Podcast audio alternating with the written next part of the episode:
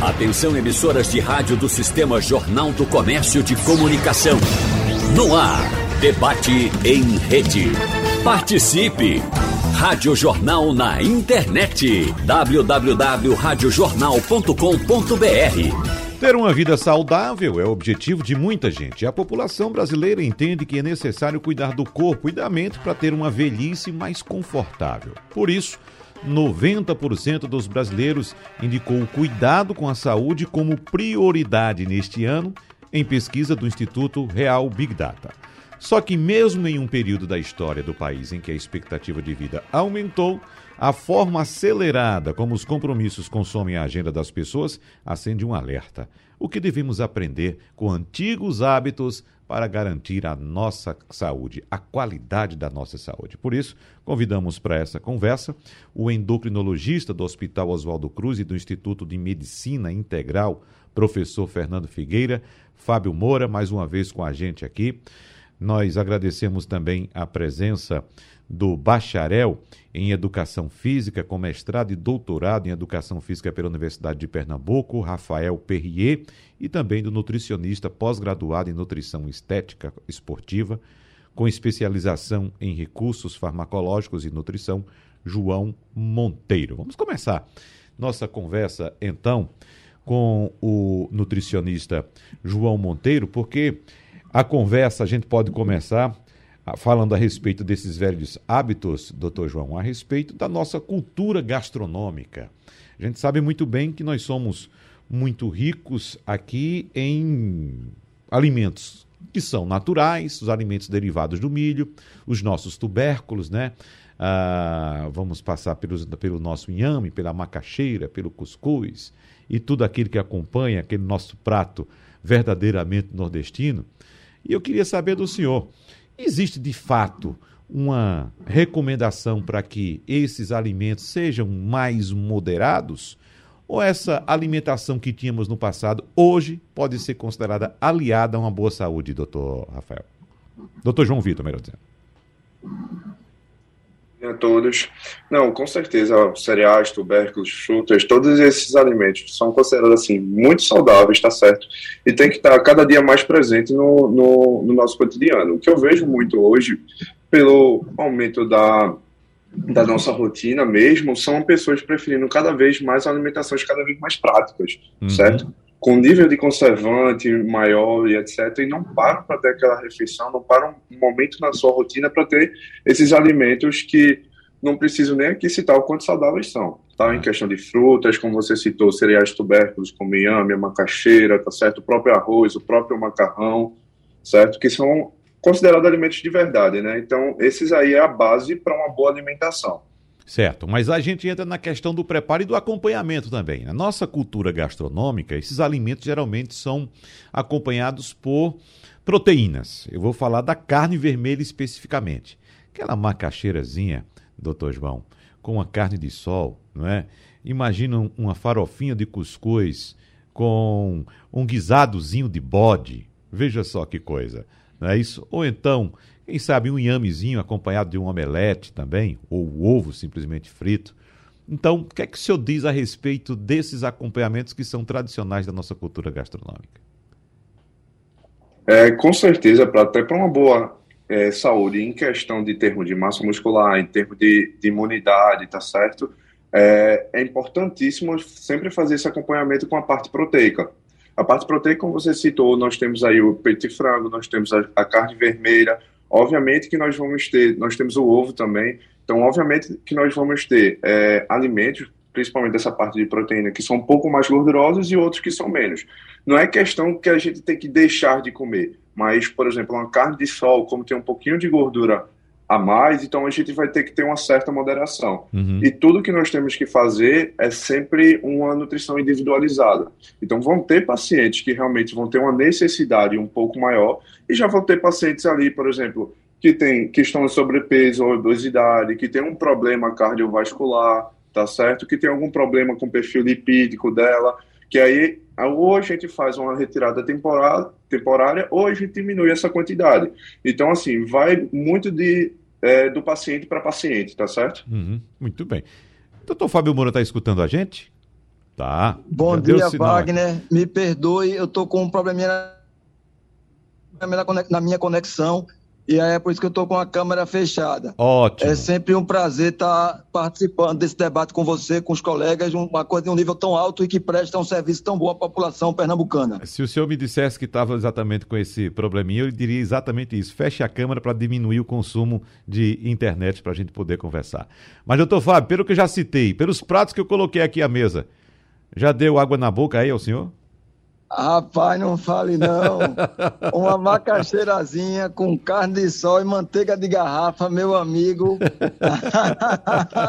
Agora, exatamente como o João estava colocando, a gente vai ter que tentar chegar nesse equilíbrio entre o palatável, o prazeroso e o mais saudável. E aí vai ser uma coisa muito individualizada vai ter que ver tanta questão de cota calórica, exatamente como o João colocou, tanto a cota calórica, ou seja, quanto você tem que comer de calorias, e ver essa questão uh, da distribuição de nutrientes. E exatamente como ele colocou também, o que é um ponto pacífico entre todo, mundo que estuda isso hoje, é que a gente deve dar preferência aos alimentos in natura, e aí os tubérculos, as raízes, o inhame, a macaxeira, a batata doce, do ponto de vista de controle glicêmico, por exemplo, para mim o inhame é melhor do que os outros, porque tem um índice glicêmico mais baixo, tem mais fibra. Então a gente vai ter que estar atento a, também à qualidade, dar preferência a alimentos mais existentes na natureza, evitar o que chama de ultraprocessado, uhum. uh, dar preferência a alimento rico em fibra, dá preferência à gordura monoinsaturada e poliinsaturada, que é a gordura que tem no peixe, que é a gordura que tem no abacate, que é a gordura que tem nas castanhas, só fazendo uma ressalva. Esse tipo de gordura, ele é mais saudável, quer dizer que ele não inflama o organismo, quer dizer que ele não causa aterosclerose, não quer dizer que ele emagrece, não. Uhum. Toda gordura é uma grande fonte de caloria e pode uh, levar, se ingerida de maneira inadequada a um excesso de peso, a um ganho de peso. Agora, a diferença é que o gordinho que come McDonald's, come cheeseburger todo dia, vai ser um gordinho bem doente, e um gordinho que come azeite e castanha vai ser um gordinho mais saudável. Uhum. Mas não tem nenhuma dúvida. Tem que estar atento a isso. E os nossos pratos tradicionais, nossas raízes, etc., uh, ah, são muito bons para a saúde. Nossas frutas são muito boas para a saúde o desafio é conciliar isso com a nossa rotina estressante, né? Esse corre-corre, essa angústia. O, o, o, o, o, desafio é combinar isso com um tempo adequado para fazer atividade física. O Rafael vai estar aí para poder falar isso com certeza melhor do que eu. Então, o desafio da contemporaneidade é a gente conseguir adequar o que a gente deve ou deveria fazer com o que é possível fazer na vigência de uma vida nas metrópoles, e Recife é uma pequena, grande metrópole uhum. ocidentalizada, né? É. E a respeito dessa, desse estilo de vida, doutor Fábio, a primeira curiosidade que me vem à mente, ou que me veio à mente quando eu pensei em reunir vocês aqui para a gente discutir esse assunto, é uma cultura que foi uh, colocada nos tempos modernos muito diferente daquilo que a gente aprendeu no passado. No passado diziam para a gente, olha, você tem que comer como um rei, né? Aliás, o café da manhã tem que ser a comida de um rei, comer como um rei. O, o almoço é como uh, um, um servo, né? E o, o, o jantar como um vassalo, ou seja, comer muito pela manhã, reduzir no almoço e comer bem pouquinho à noite. E algumas pessoas têm o hábito de, pela manhã, não, não consigo comer. Aí toma um copinho de iogurte, um cerealzinho ali e pronto, e vai passar o resto do dia. Eu até brinquei com nossa apresentadora Anne Barreto aqui, daquela ocasião que todos vocês ocasião, é, é, é, acompanharam, uhum. ficaram sabendo, né? Que ela teve uma queda de pressão, passou mal e houve aquele episódio durante a apresentação do debate aqui. No dia seguinte, a gente conversando disse: Anne, olha, de manhã é cuscuz, macaxeira, carne de sol, ovo, café, leite, queijo. Ela até brincou: não, mas eu como muito, como muito bem. Mas assim, era uma forma de, de, de comentar com ela. Pare com esse negócio de comer só um iogurtezinho, um ovinho, porque a gente tem que sair de casa, como se diz no popular, doutor Fábio, de estômago forrado, né? De bucho cheio. Com certeza, né? Wagner. Veja, existe um ramo hoje de estudo que chama cronobiologia. que avalia a questão dos melhores horários para se alimentar ou dos melhores horários para fazer exercício físico.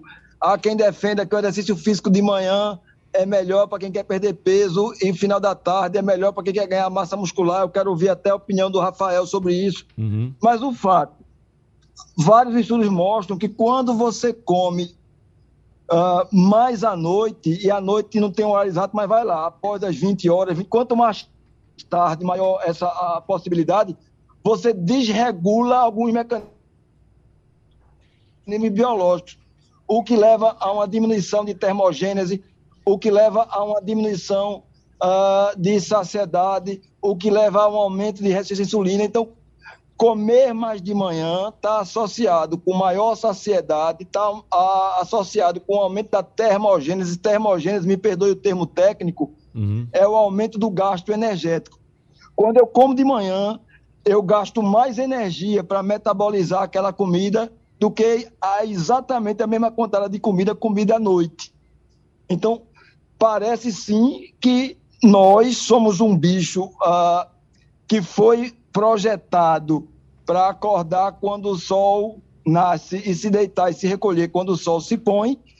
E, e isso não é bem assim hoje. Uhum. Né? Ou seja, somos animais disfuncionais. É. Agora, já que o senhor citou doutor Rafael, vamos conversar com ele, porque a gente está falando desses hábitos antigos, doutor Rafael. Eu lembro muito bem que é, no interior, já comentei aqui é, algumas vezes, é, no interior a gente tinha esse hábito de comer essa, é, é, esses alimentos pela manhã, mas tinha um hábito também de andar muito. Né? Então comia e ia caminhar, andar pela cidade. Não tem esse negócio de carro, não, de sentar, passar duas, três horas sentado em um carro dirigindo, nada, é caminhada, tudo a pé, tudo feito a pé. Então são hábitos que a gente teve e que a gente deixou para trás, doutor Rafael. Muito bom dia, é um prazer e enorme satisfação estar aqui no debate Supermanhã. E é exatamente isso que a gente identifica no dia a dia, né? Apesar de quando nós saímos para trabalhar, para ir para a faculdade, para qualquer atividade do nosso dia a dia, encontrarmos ainda uma boa parcela da população presentes ali, caminhando nos parques, nas praças, fazendo alguma forma de atividade física, ainda nós temos um número muito insatisfatório de pessoas que são ativas fisicamente. Só para você ter ideia, um último levantamento global, que levou em consideração dados de praticamente todos os países do mundo, relataram que, em média, 27,5% da população adulta não conseguem atingir as recomendações de atividade física para ter aqueles benefícios que é redução do peso corporal, melhora do perfil da glicemia, da pressão arterial, e e essa é uma preocupação tão atual que no último ano, em 2021, o Ministério da Saúde, em parceria com diversos, é, dezenas de pesquisadores brasileiros, lançaram um novo guia que é para justamente orientar a população sobre os benefícios, o quanto que deve ser feito, a intensidade, que se chama o Guia de Atividade Física para a População Brasileira. É interessante trazer essa, essa informação aqui, porque ainda grande parcela da população não sabe a existência desse guia, porém, se for em, se, tiver acesso a qualquer profissional de educação física, até mesmo a qualquer posto de saúde, pode ficar por dentro desse guia, pode receber a versão online e ficar informado sobre os principais benefícios que a prática de atividade física pode proporcionar ao longo do ciclo da vida, desde uma, um recém-nascido, uma criança, uh, adolescente, adulto, idoso, até mesmo uma gestante ou alguma pessoa que tem algum, algum tipo de deficiência. Uhum. Doutor Rafael, detalhe para a gente essa informação que o doutor Fábio trouxe agora, agora há pouco, dizendo que uh, pela manhã o exercício é mais indicado para quem quer perder peso e ao final do dia é mais indicado para quem quer ganhar massa muscular. O senhor pode detalhar para a gente, por favor? Claro, claro. Existe até um termo que se chama o AEJ, que seria aeróbio em jejum, durante muitos anos, inclusive até nos dias atuais, é uma prática muito comum entre fisiculturistas que estão próximos a algum tipo de competição. No entanto, quando nós levamos em consideração um sumário de tudo que nós temos de melhor de evidência, somando aí, é, indo um pouquinho para a área técnica, que são os ensaios clínicos randomizados, revisões sistemáticas, que são estudos desenvolvidos para tomada de decisão para o profissional da saúde. Hoje a gente identifica que não há tanta diferença entre a pessoa realizar exercício alimentado ou em jejum, e também não há diferença significativa entre a pessoa realizar exercício pela manhã quando comparado ao turno da noite, quando o foco em questão é a redução do peso corporal ou algum dos determinantes de gordura corporal. Uhum. A gente identifica uma certa vantagem quando o indivíduo consegue realizar um, um tipo de treinamento de forma parcelada. Ou seja, você acordou amanhã, foi fazer algum tipo de exercício físico, como uma caminhada, uma corrida, e ao final do dia você vai à academia fazer um treinamento de força, fazer um crossfit, fazer um treinamento funcional. Quando a gente analisa essa pessoa que consegue fazer de forma parcelada dois tipos de treino, que vindo um pouquinho para a área científica, muitos chamam de treinamento concorrente, que é quando combinamos um treinamento aeróbio com treinamento com pesos, os efeitos em torno do emagrecimento e também na redução dos componentes de gordura corporal são mais expressivos quando comparado a um indivíduo que só faz um tipo de exercício em um turno. Uhum. E a segunda hipótese, que era muito levantada, que o treinamento de força, musculação, quando realizada à noite, poderia proporcionar benefícios superiores em torno da hipertrofia, essa, essa hipótese surgiu muito na década de 90, quando começou a estudar muito um hormônio chamado hormônio do crescimento GH, qual representa uma grande uh, circulação na corrente sanguínea nos horários, horários mais noturnos, próximos à meia-noite. Então, as pessoas começaram a fazer uma provável associação de que, caso tivesse a circulação de GH mais significativa, isso poderia ser um potencial efeito em relação aos benefícios de hipertrofia. No uhum. entanto, isso só ficou em hipótese e nós não temos nada concreto afirmando que se o indivíduo treina no horário noturno, ele poderá ter uh, benefícios potencializados em, to em torno da resposta hipertrófica. O importante é garantir que o indivíduo faça exercício físico, independentemente do turno, do horário, uhum. mas garantir que ele consiga alcançar aquela meta semanal. Muito bem. Doutor João, alguma, algum comentário em relação ao que foi colocado até agora? Eu, eu até queria saber sua opinião a respeito dessa, dessa atividade física alimentada ou de estômago vazio, doutor João? Vai depender muito do paciente, tá certo? Uhum. Como o doutor Fábio falou, realmente eu, eu concordo com ele que é, na parte de, dos horários que nós temos a parte de cronobiologia, realmente, do, do horário melhor para você comer um pouco mais, um pouco menos, mas isso vai depender de paciente para paciente, tá certo? Então nós vamos, vou bater muito nessa tecla da parte do individualismo, tá certo? Porque assim, tem pacientes que preferem fazer a parte aeróbica em jejum, e se ele se sente bem dessa maneira, eu, como nutricionista, tenho que fazer uma estratégia nutricional durante todo o dia para ele ter o melhor desempenho dele dessa parte do aeróbio jejum, tá certo? Para ele não se sentir mal e tudo mais. E tem pacientes que preferem treinar mais à tarde, mais à noite, então cabe ao nutricionista fazer uma estratégia nutricional para que o paciente vá com toda a energia possível para fazer um bom rendimento. E essa parte também sempre tem que estar tá muito alinhada com o personal porque o personal vai passar todo, toda a linha de treinamento, toda a estratégia de treino, e dependendo da estratégia de treino do personal, o, o nutricionista vai fazer a estratégia nutricional, tá uhum. tá certo? Então vamos muito por essa linha, sempre da parte do individualismo do, da pessoa, certo? Do paciente, cada paciente vai ter certos gostos alimentares, certas preferências de horário de treino, então nós temos que adequar do, do melhor jeito possível. Doutor Fábio Moura. Está nos ouvindo agora? Estou lhe ouvindo bem. Pronto, então vamos lá. Doutor Fábio, essa questão do jejum, como eu me referi agora há pouco. Pessoas que dizem que não conseguem comer pela manhã, ficam enjoados, tá? e não conseguem engolir nada. Isso é uma questão cultural ou fisiológica, doutor Fábio? Wagner, você me ouve? Sim, muito bem. Wagner, alô? Estou lhe ouvindo, doutor Fábio. Acho que o senhor é que não está me escutando aqui agora. Alô? É, doutor Fábio não está nos escutando agora, vamos tentar refazer a conexão com o doutor Fábio. Mas você sabia aqui de, do, do, nosso nutricionista, João Monteiro, se é, essa é uma questão no entendimento dele, cultural ou fisiológica, doutor João Monteiro? Dos dois tipos, tá? É, tanto a parte cultural, que vai depender muito como é o hábito alimentar dele desde criança, que ele vem estimulando esse apetite dele de comer de manhã ou não, certo? E pode e da parte fisiológica também que vai entrar muito. Fala do Fábio? Acho pronto agora. Uhum. E também pode ser da parte fisiológica do, do paciente. De repente ele é acostumado a comer muito à noite, então ele faz no nosso ciclo circadiano nós temos liberações hormonais que vão acontecer principalmente à noite, como já foi citado, tá? Como a, quando a gente tem é, o nosso sono adequado, nós temos a liberação de grelina e leptina, que é o hormônio da fome e da saciedade, respectivamente. Então, esses hormônios atuando direito, tá certo? Ou não atuando direito, quando a pessoa tem uma disfunção do sono, eles podem repercutir pela manhã ou no período da tarde. Então, isso é, um, é uma explicação fisiológica do paciente chegar pela manhã e acabar não, não sentindo fome tá? Uhum.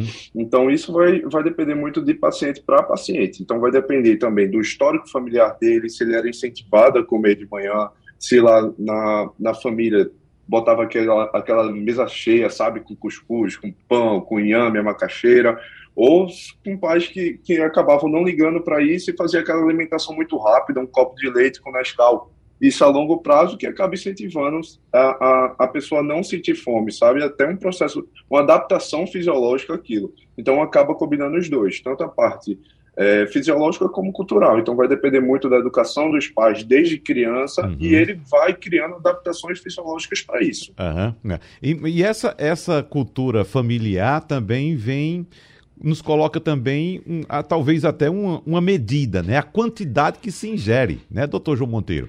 É, nós temos o hábito de comer muito, não é isso?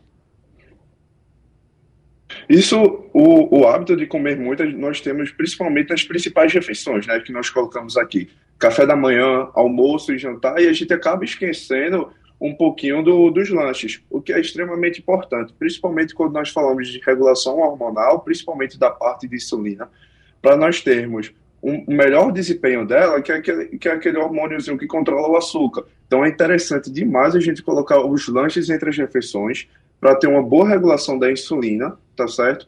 E, e, e, além disso, chegar nessas principais refeições, não ter um consumo exagerado de alimentos.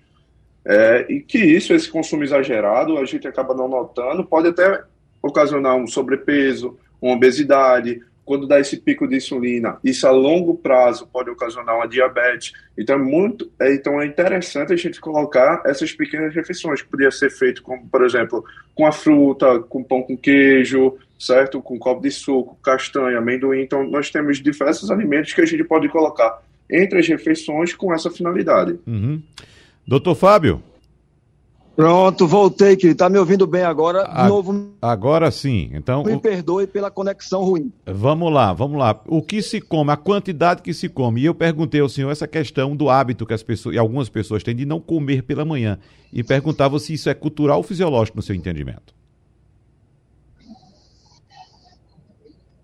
Ah, tem uma questão cultural, Wagner, mas com certeza, do ponto de vista fisiológico, é mais fisiológico comer melhor de manhã. Uhum. Né?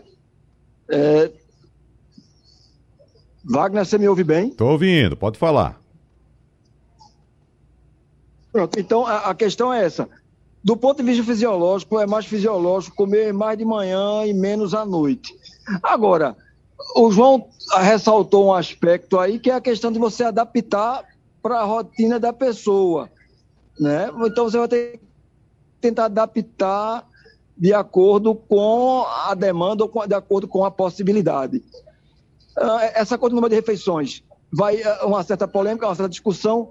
Ah, alguns autores defendem a ideia de fazer mais refeições, outros defendem a ideia de fazer menos.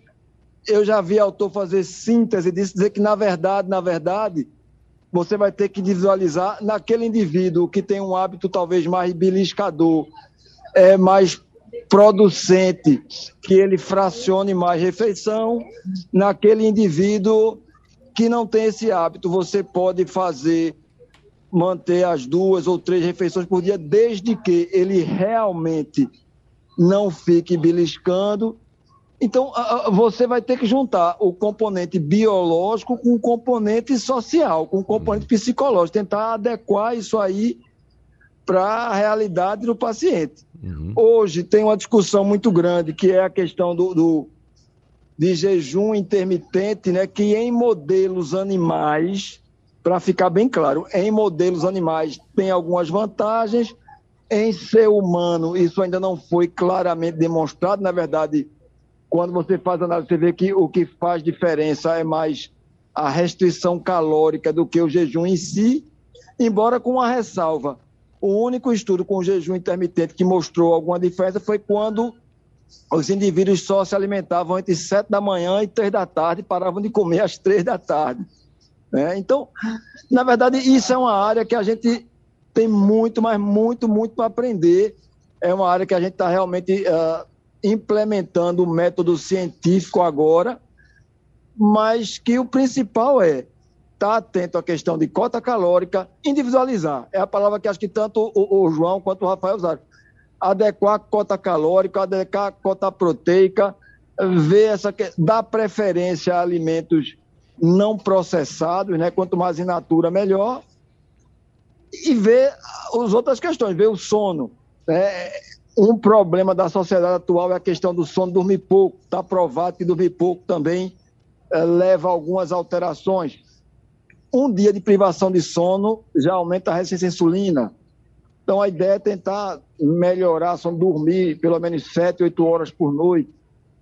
Bom, tem várias coisas que a gente vem descobrindo, algumas coisas que a gente vai poder controlar, Wagner, que outras que não. Uhum. Tem a discussão, por exemplo, até que ponto o ambiente, a poluição ambiental pode influenciar algumas variáveis e a poluição ambiental a gente não tem o que fazer enquanto pessoa, tem enquanto coletividade, né? É, mas me parece, doutor Fábio, que a palavra-chave aqui é individualizar, porque eu já ouvi, inclusive, a opinião de colegas seus aqui mesmo nesse debate, apontando que não precisa essa coisa de comer fazer três, quatro refeições por dia, intercalar com algum lanche. Ele disse: olha, tem indivíduos que, que a gente consegue bom resultado com duas refeições por dia. Duas refeições e acabou, precisa comer mais nada. O que é que o senhor diz?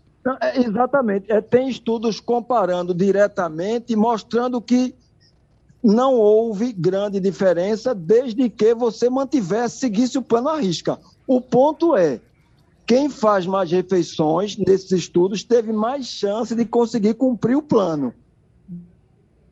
Então, é comportamental do que biológica. Agora, quem consegue cumprir, eu acho que isso aí, se você for pegar no fim de, no fim de todo estudo uh, que avalia padrões alimentares, o melhor resultado é, que, é de quem consegue cumprir. Ou seja, você tem que fazer alguma coisa que o outro faça. Não adianta fazer uma coisa utópica, em tese maravilhosa, e que não seja factível, né? Ah, tá. Agora, doutor Rafael, vamos falar aqui, a gente está falando muito a respeito de consumo de energia, né? Vamos fazer aqui uma conta para tentar equilibrar, porque a gente precisa gastar essa energia que a gente consome. Não é isso, doutor Rafael? E qual a orientação do senhor? Tem muito, né, essa hipótese de que das pessoas tentarem trabalhar com uma soma, um cálculo ideal de quilocalorias ali uhum. é, que são utilizadas durante uma sessão de exercício físico, pensando que será o, o, o resultado de tudo. Sendo que, uh, bem, o que a gente tem de modo geral é que o indivíduo tem que realizar semanalmente entre 150 minutos e 300 minutos de atividade física, pois isso proporcionará um gasto energético, o qual será suficiente para manter ali algumas variáveis fisiológicas em atividade e trazer benefícios significativos à saúde dessa pessoa. Então, esses 150 minutos, esses 300 minutos de atividade física, o ideal é que sejam fracionados ao longo da semana, realizando entre 30 e 60 minutos de atividade física diário, em qualquer que seja o domínio. Muitas pessoas pensam que atividade física é só ir lá fazer uma caminhada, fazer musculação, mas nós temos quatro diferentes domínios que nós podemos potencializar a realização de atividade física, seja no tempo livre, é, trocar uma atividade sedentária, como é passar horas e horas assistindo uma série, assistindo filme, por fazer modalidades esportivas, tentar realizar uma atividade física no deslocamento. Só para você ter ideia, em alguns países quando pegaram um, subgrupo de pessoas que iam de transporte é, rodoviário para o trabalho e trocaram simplesmente uma bicicleta ou até mesmo uma caminhada, esse transporte ativo no deslocamento foi suficiente para reduzir em 10% o risco de mortalidade por doenças cardiovasculares e por doença, e, e mortalidade por todas as causas. E também podemos realizar essa atividade física no trabalho, no estudo e também nas atividades domésticas. Incentivar nossos pais, nossos avós, nossos tios que passam um período muito grande dentro de casa e, e, grande parte desse tempo, às vezes em atividades sedentárias, que sentado, deitado, e incentivá-los a realizar um pouco mais de atividades domésticas, como varrer uma casa, cuidar do uhum. jardim, uh, cuidar de um pet, cuidar de uma criança.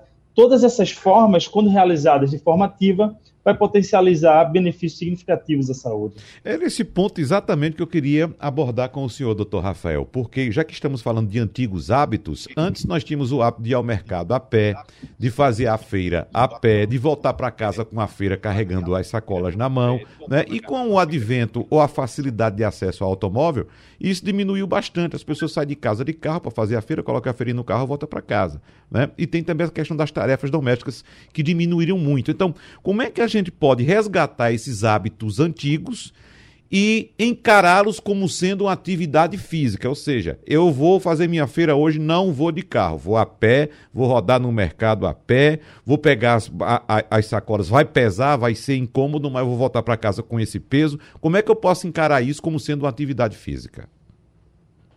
Perfeito. Inclusive, essa vem sendo uma mensagem da própria Organização Mundial de Saúde, que é qualquer movimento conta, qualquer movimento é importante para uh, exercitar musculatura esquelética, para aumentar a resposta da frequência cardíaca, entre outros fatores. O interessante é, por exemplo, se você está pensando em atingir o domínio uh, atividade física nas áreas domésticas, é importante nós termos a noção que a, a atividade física ela pode ser realizada em diferentes intensidades. Se eu queria que vocês imaginassem uma escala de 0 a 10, onde, onde 10 seria a intensidade máxima e 1 seria uma intensidade leve. Então, se você está fazendo uma atividade que seria uma atividade de intensidade leve, nessa escala de 0 a 10 seria entre 1 e 4, que é uma atividade que vai exigir menos esforço físico, vai causar um pouco aumento ali da tua frequência cardíaca, vai acelerar o teu coração. Se você já quiser passar para uma intensidade moderada, seria nessa escala de 0 a 10, uma numeração entre 5 e 6, que aí vai ser uma atividade que exige mais esforço, vai recrutar mais fibras musculares, você vai sentir que se é uma pessoa que não realiza atividade física, vai pegar um botijão de água de, sei lá, 5 quilos, e não conseguir permanecer muito tempo por ele, porque a estrutura, de fato, ela não está muito trabalhada, ela não está adaptada àquela função. E também temos as atividades em nível vigoroso, que seria entre 7 e 8 no nível de escala, numa escala de 0 a 10. Mas a ideia é você visualizar no seu dia a dia, fazer um recordatório. Poxa, acordei hoje, fui para o trabalho de carro, de ônibus. Será que eu poderia fazer esse transporte de forma mais ativa? Me deslocando de bicicleta, me deslocando com uma caminhada. Uh, tentar incentivar pessoas mais próximas a você a realizar essa atividade, porque já é verificado que quando você faz algo em grupo, seja com um amigo, um familiar, a possibilidade de você adquirir isso para, para o seu dia a dia é muito mais muito mais fácil e garantir que de fato ocorra a redução no que nós chamamos de comportamento sedentário, que são aquelas atividades que você real, geralmente realiza de maneira sentada, de maneira deitada, com o auxílio ali do celular, do smartphone, de uma televisão, de um computador, que hoje a gente vem verificando que há um grande aumento de horas despendidas em comportamento sedentário, uhum. principalmente agora pós-pandemia da, da Covid-19, muitas pessoas ficaram dentro de casa, então adquiriram novas rotinas, novas séries. Eu tenho a minha esposa, ela adora uma série e tal, mas aí eu tento botar uma mensagem aqui dentro de casa, ó. Depois de uma hora de série, pelo menos 10 a 15 minutos de alguma atividade física, seja trocar uh, a roupa do pet, fazer qualquer que seja atividade para aumentar essa movimentação corporal. Uhum. Ou seja, doutor Rafael, nós trocamos o antigo hábito de conversar em pé na janela com o nosso vizinho por conversar sentado no sofá através do smartphone, né? Exato. Alguns bairros aí no subúrbio, aqui eu é. moro no Bongi, Mostardinha aqui perto, a turma ainda tem o hábito de botar as cadeiras na, Isso. na, uhum. na calçada, ficar vendo a vida do outro. Hum. A gente não precisa nem de câmera aqui em casa, porque o vizinho já toma conta da nossa própria casa. Exatamente. Agora, doutor João, a gente precisa também ter cuidado. Eu falei agora há pouco do hábito uh, antigo de sair para fazer as compras, de andar, de trazer as compras pesadas para casa também caminhando, mas temos que ter cuidado na nossa nutrição também para não ter nenhum problema nesse caminho, né? E o que eu vejo também, entrando na, na linha do, do Fábio, foi o seguinte: é, como nós tivemos hoje, pelo processo do, do industrial, aumentamos o, o, diminuímos o gasto que nós temos no nosso trabalho, na nossa casa, que está tudo hoje muito mecanizado, e além disso, hoje aumentou os produtos industrializados. E esses produtos industrializados aumentam a quantidade calórica, são produtos com uma densidade calórica muito elevada. E já que entramos um pouquinho nesse critério de emagrecimento, tanto para a pessoa emagrecer quanto para um ganho, ganho de peso, a gente coloca na balança. Tem a quantidade calórica que você gasta, que você precisa para sobreviver e quanto você gasta por dia, e tem o que você consome. Então, não adianta você morrer na academia, fazer, sei lá, uma corrida de 100 quilômetros, se no final do dia tu está comendo uma pizza inteira com hambúrguer e tomando milkshake. Então, além disso, desse gasto calórico de ter diminuído, a densidade calórica dos alimentos industrializados aumentou muito. E hoje em dia, como todo mundo está, tem que estar tá numa reunião, numa pressa e tal, eles acabam preferindo por esses alimentos com a densidade calórica muito elevada. Então, por isso, hoje, tanto sobrepeso como obesidade está aí no processo de pandemia. Cada vez mais estamos vendo as pessoas doentes com nível de obesidade elevadíssimo, com nível de sobrepeso também elevado, com as taxas de exame de sangue péssima, exatamente por causa disso. Então, na nossa feira, se a gente conseguisse colocar cada vez mais alimentos in natura, certo? Como a gente já citou aqui, com certeza nós conseguiríamos ter tanto de vida saudável e, e, esse processo de emagrecimento ia facilitar bastante. É, esse ponto é importante. Deixa eu saber aqui do doutor Fábio Moura também. O, o doutor João está me lembrando aqui uh, de outro ponto também, porque temos a facilidade hoje das tarefas domésticas com os equipamentos que temos. E eu falei agora há pouco a respeito da facilidade do automóvel, doutor Fábio. E eu lembro que no passado até o automóvel nos ajudava, para quem, quem tinha, né? Porque o automóvel não tinha ar-condicionado, não tinha direção hidráulica, não tinha câmbio automático, era tudo ali mecânico. E aquilo fazia com que a gente mantivesse um esforço. Deixa eu saber aqui, doutor Fábio Moura, se ele já está em condições melhores de nos ouvir e também de falar. Doutor Fábio? A conexão melhorou um pouco, Wagner. Melhorou, então vamos lá. Eu estava falando aqui na saída do bloco que uh, esse ponto apontado por doutor João Monteiro, de que a gente hoje tem muitos equipamentos em casa que nos auxiliam nas tarefas, mas também que nos deixam um tantinho mais preguiçosos, né, doutor Fábio? Inclusive os automóveis que eu citava aqui, hoje, com essa facilidade de direção hidráulica, câmbio automático, ar-condicionado. No passado a gente não tinha nada disso. Tinha que ser tudo no braço, professor, doutor Fábio. Veja, tem um, um, um trabalho fantástico, tem um, um, estudo que foi publicado em 2018 e foi a tese de pós-doutorado de um antropólogo. O, o, o, o, pesquisador ele não era nem da área de saúde. E o que é que ele mostrou? Ele mostrou que numa comunidade que vivia na Amazônia Boliviana, que vivia exatamente como caçador e coletor, a prevalência de doenças crônicas não transmissíveis era virtualmente zero. Não tinha infarto, não tinha AVC, não tinha câncer, uh, não tinha diabetes. E quando ele vai avaliar aquilo ali, o que, é que ele mostra? Primeiro, ele não comia ultraprocessado. Segundo, eles tinham uma vida muito menos estressante, né? Uhum. Terceiro, eles se movimentavam muito. Eles não tinham nenhum jegue para andar de jegue, uhum. não tinha bicicleta, tudo era a pé. Então, mostrando claramente a importância de se movimentar o máximo possível. Tem estudo mostrando que se você. Pronto, Wagner, uma sugestão para você, viu? Eu vou dar uma dica. Se você, a cada hora, se levantar e caminhar cinco minutos, isso já diminui a sua chance de diabetes e de infarto. Uhum em algo em torno de 21%. Veja, levantar e caminhar por cinco minutos a cada hora. Então, uh, faz toda a diferença se movimentar. Mas eu queria aproveitar uh, para ressaltar também uma questão que você colocou aí, eu acho que o Rafael colocou também, da possibilidade dos vizinhos se sentarem, de conversarem. E esse estudo mostrou isso. Relações sociais fazem toda a diferença. Uhum. o estudo que foi publicado também pelo pessoal da Harvard agora, com pessoas que tinham chegado a 90 anos, no caso, ex-alunos da Harvard, que tinham chegado a 90 anos de idade, a única unanimidade entre eles, a única coisa a qual ele atribuía essa vida tão longa e tão profícua era o fato de ter relações familiares e relações de amizade muito boas. Uhum. Então, acho que essa questão das relações sociais fazem toda, mas toda a diferença mesmo, e a gente vai ter que resgatar isso. Vai ter que meio deixar a política de lado, vai ter que deixar é. de brigar por causa de A, de B ou de C, do cordão vermelho ou do cordão azul, uhum.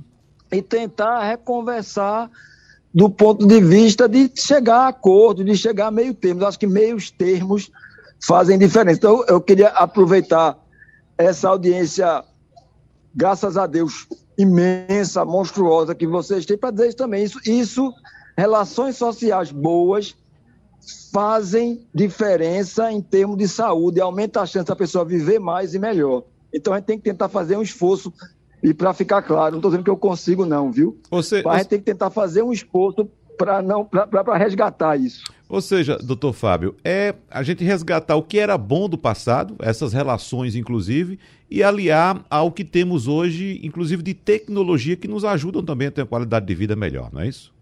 Exatamente isso. Uma coisa não pode simplesmente, aspas, excluir a outra. A gente tem que fazer pegar tudo o que for bom, o que é bom da modernidade, acrescentar, mas manter o que era bom do passado. Essa talvez seja o grande desafio do século XXI, uhum. é fazer esse casamento é, é, é, é entre essas ações e evitar essa bipolaridade, né? evitar essa radicalização que em todos os, todos os aspectos... Uhum. É. Doutor Rafael... Ah, então, o recado, a gente está chegando ao final já do nosso encontro, o recado é isso, é se mexer. Ou seja, fazer atividade. Se puder levantar, caminhar pelo menos um pouco, mas sempre caminhar com frequência, né? ir para a janela, olhar a vida lá fora, conversar com as pessoas, fazer caminhadas, ou seja, fazer o que a gente fazia no passado, doutor Rafael. Perfeitamente. Nós temos que aumentar esse incentivo aí à realização de atividade física por toda a população, seja criança, adolescente, adulto, idoso, pessoas com alguma, algum tipo de deficiência, gestante, pós-gestante, porque os benefícios da atividade física são inúmeros, desde benefícios sociais, psicológicos, controle da pressão arterial, da glicemia. Nós temos uma ideia de que o exercício físico, a atividade física, é a pílula mágica para o tratamento de mais de 100 doenças crônicas não transmissíveis. E a mensagem mais importante é saber é, que todo mundo fixe na cabeça que a inatividade física ela mata, ela hoje ocupa entre a terceira e a quarta principal causa de morte no mundo e a principal causa de desenvolvimento ou agravamento de doenças crônicas não transmissíveis. Ou seja, se você consegue diariamente fazer o mínimo possível de atividade física, você já está reduzindo significativamente o risco de mortalidade ou de complicações de, de ter uma complicação cardiovascular, metabólica ou de qualquer outro tipo. Uhum. Doutor João Monteiro, para a gente ir encerrando, o que é que faltou a gente abordar aqui do termos de nutrição? Que, quais são os cuidados que devemos ter? Principalmente para aquele paciente que chega para o senhor e diz: Doutor João, eu preciso emagrecer, mas eu não sei deixar de comer minha carnezinha de bode, minha macaxeira, meu inhame, meu ovo frito. O que é que eu faço, doutor João? Precisa deixar porque são alimentos é, interessantes demais, são alimentos que vão trazer a saúde e que eu sempre tento trazer para os meus pacientes que, pessoal, Vamos, você quer emagrecer, então vamos lá. O que é que tu gosta? Tu gosta da tua carne de sol? Uhum. Então vamos fazer aqui um cálculo da quantidade calórica, o quanto você pode comer de carne de sol, quantas vezes na semana você pode comer. Vamos ver o perfil do paciente, se ele é um paciente com hipertensão ou qualquer outra doença, e vamos trazer da melhor forma possível aquele paciente, é, trazer, fazer o que o paciente aceita o planejamento alimentar. Como o doutor Fábio falou, que o mais importante, temos aí vários estudos sobre aeróbio jejum, temos estudos sobre jejum intermitente, mas o mais importante de tudo é fazer que o, é, um planejamento que o paciente consiga seguir.